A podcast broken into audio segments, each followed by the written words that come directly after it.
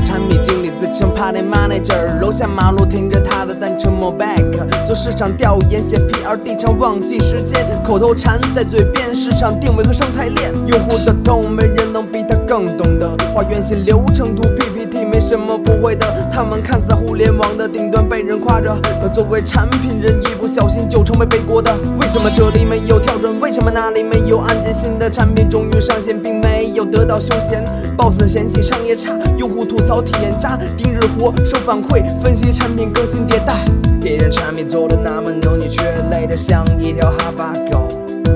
开会不停的沟通，累到不行。Oh no！面对设计和研发，心里却妈妈的 fuck。别的给力。可不管是 M 还是 D，留给自己 Olympic，生活还得继续，朝着梦想继续咬牙坚持，继续前进。打开手机，看着爆款 APP，又充满活力，立志成为张小龙，做着乔帮主的梦。APP 站前排，呈现我的 first style。QQ、微信、漂流瓶、小米滴滴三六零，每个产品都被反复修改，最终才成型。我是一个产品经理，没有传说中的伟大。我对设计师、开发、天天和运营吵架，是为了产品完美锦上添花。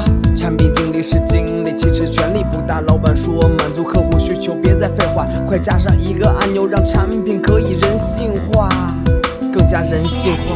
Think back, review，别怪我口气结，是个处女座，我若只是差不多，产品肯定会出错。我们掐的你死我活，好过用户的投诉多。